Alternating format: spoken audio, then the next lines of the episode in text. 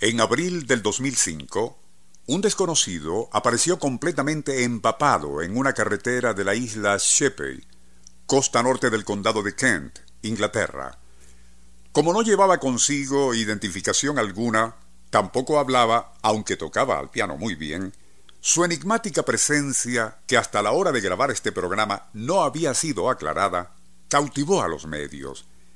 Ello, y como se comentó en nuestro programa de ayer, nos recordó un caso no menos extraño que tuvo lugar en 1887, cuando dos feéricos niños de piel azul emergieron de una caverna en Banjos, España.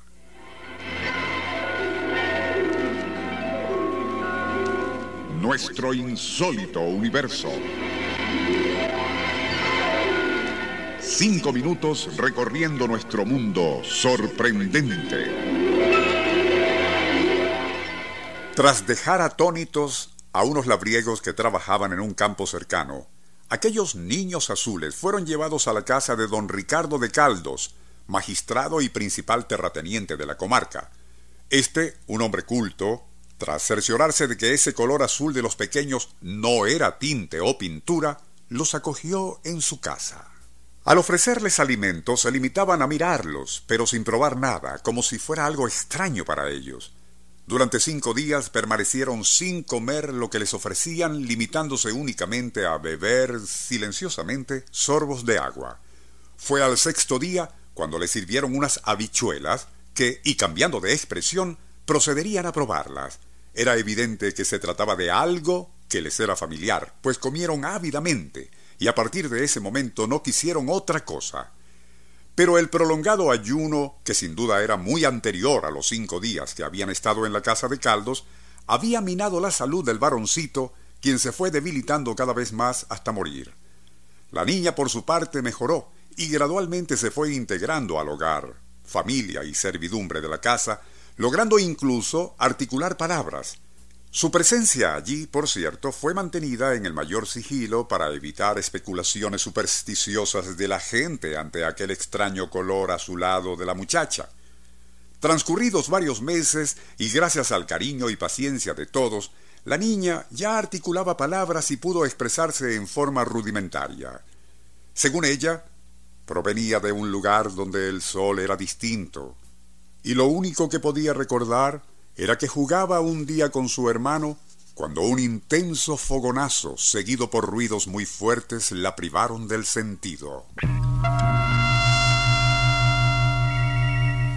Cuando al fin despertaron, se encontraban en el interior de una caverna. Pero al caminar hacia afuera no resistieron el intenso resplandor solar y regresaron al interior. Poco a poco, e impulsados por el hambre y miedo, se aventuraron a salir en un mundo extraño. Según parece, la niña azul logró vivir cinco años más y al morir sería enterrada junto a su hermano. Y así quedó todo.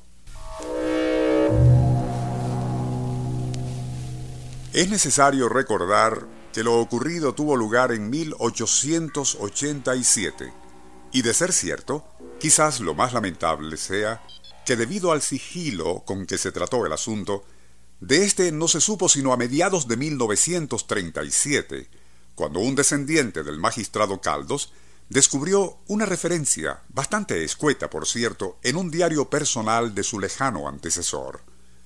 Allí tampoco se mencionaba el sitio exacto donde habían sido enterrados los pequeños, ya que obviamente ello no se hizo en el pequeño cementerio de la familia, y como es de suponer, ni pensar en autopsias o notificación a instituciones científicas. ¿Es falso entonces todo lo anterior? Mucho después se supo que un monje jesuita vinculado a la familia y quien supo del asunto como secreto de confesión, parece que llegó a ver a la niña antes de que muriese, Interrogó testigos y luego escribió en sus memorias. He quedado tan conmovido por lo que vi y escuché que me siento obligado a aceptar el hecho en sí, aun sin comprenderlo. Admito además mi incapacidad para elaborar teorías y explicaciones que el intelecto acepte ante una criatura que parecía ser de otra dimensión.